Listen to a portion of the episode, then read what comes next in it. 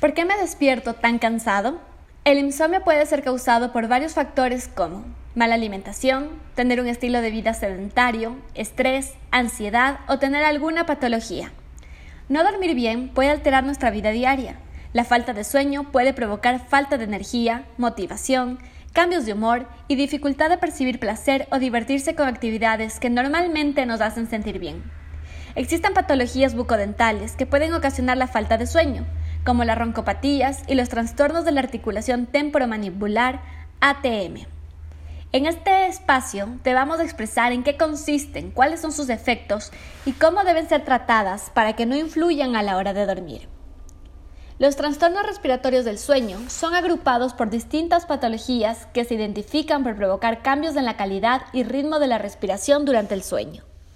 Esto puede causar que los músculos de la faringe, los cuales permiten la circulación del oxígeno hacia los pulmones, se relajen demasiado, y por este factor puede ocurrir dos situaciones. Se puede interrumpir el circuito, lo cual provoca la vibración que emite el sonido del ronquido.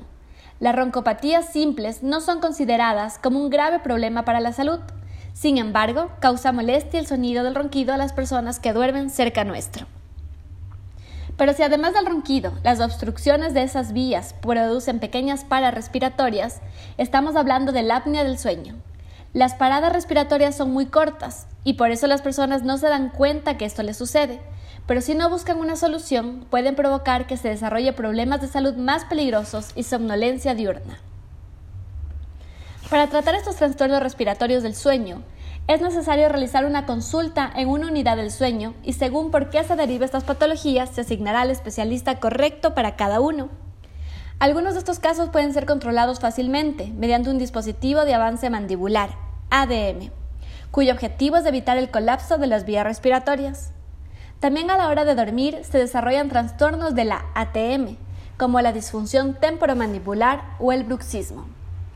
La odontóloga Viviana Garzón nos indica que la articulación temporomandibular es la pieza que une al cráneo con la mandíbula.